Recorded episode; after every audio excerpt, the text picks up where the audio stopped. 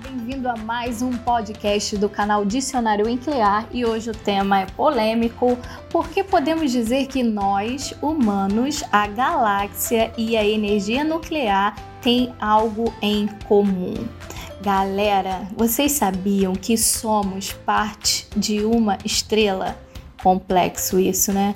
Os átomos do corpo humano se originaram de corpos celestes há bilhões de anos atrás. O veterano, o hidrogênio, foi forjado no Big Bang há 14 bilhões de anos, seguido pelo carbono e oxigênio. E a fonte de calor que mantém a vida na Terra, no entanto, é o Sol e a usina de força do Sol é a fusão nuclear. Ai, que tema interessante esse! E o que que isso tem a ver com energia nuclear? Nathalie Gaiotti tá aí para poder explicar pra gente. Vamos lá, Jaque, para a explicação. O Big Bang criou a matéria, a radiação, o espaço e o tempo. A formação da energia nuclear acontece nos átomos, através da divisão do núcleo, libera calor, gerando energia.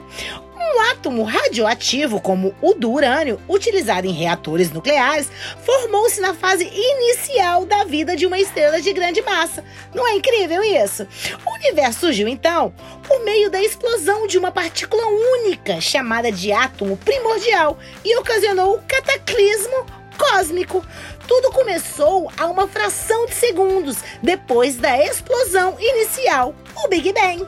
Como nós humanos somos feitos de matéria, não podemos deixar de contar para vocês que o corpo humano é formado por 7 octilhões de átomos e possui aproximadamente 10 trilhões de células. Isso mesmo, um 7 acompanhado de 27 zeros à direita. E você sabe o tamanho desse átomo? Uai, Jaque, eles medem 0,0000001 do milímetro. Para você ideia, um fio de cabelo possui uma espessura de 500 mil átomos. E se um átomo fosse do tamanho de uma bola de gude, a nossa mão seria do tamanho da Terra. Olha que interessante. E o mais interessante ainda é que os átomos mais abundantes no corpo são o carbono, o oxigênio, o nitrogênio, o hidrogênio e o fósforo. Outra coisa intrigante é que os átomos que compõem a matéria jamais se tocam. São sete octilhões de átomos separados entre si. Octilhão é uma palavra difícil, hein? E Nath, você sabe por que isso acontece? Porque os átomos são compostos de grandes espaços, ou seja, vazios, 99%. Se você remover todo o espaço vazio dos átomos, você poderia colocar o Monte Everest em um copo. Caraca, é, minha amiga. E a estrutura do átomo é similar à do sistema solar.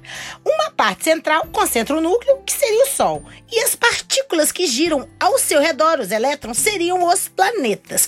O curioso é que os elétrons giram em torno do núcleo em uma velocidade de 2,2 km por segundo, o bastante para dar uma volta na Terra em 18 segundos. E o mais incrível é que o corpo humano ele é constituído por trilhões de células compostas por octilhões de átomos que se estruturam de forma altamente organizada e conversam entre si. Podemos dizer que nós humanos, a galáxia e a energia nuclear temos algo em comum, porque toda matéria orgânica contém carbono que foi produzido originalmente em estrelas. Depois de analisar 1500 estrelas, os astrônomos chegaram à conclusão de que tanto os seres humanos quanto os astros brilhantes possuem 97% do mesmo tipo de átomos.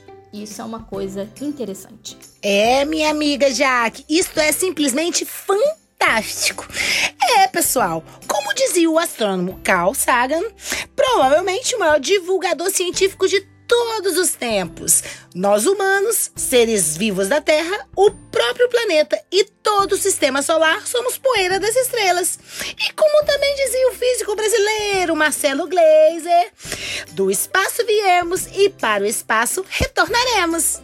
Ah, isso significa que eu vou voltar a ser pó. Vamos parar por aqui, né, Nath? Obrigado, galera, por ter ouvido mais um podcast. Meu nome é Jaqueline Viana. Um prazer estar aqui com vocês, como sempre. E eu sou Nathalie Gaiotti. E também é um prazer compartilhar conhecimento com vocês. Tchau!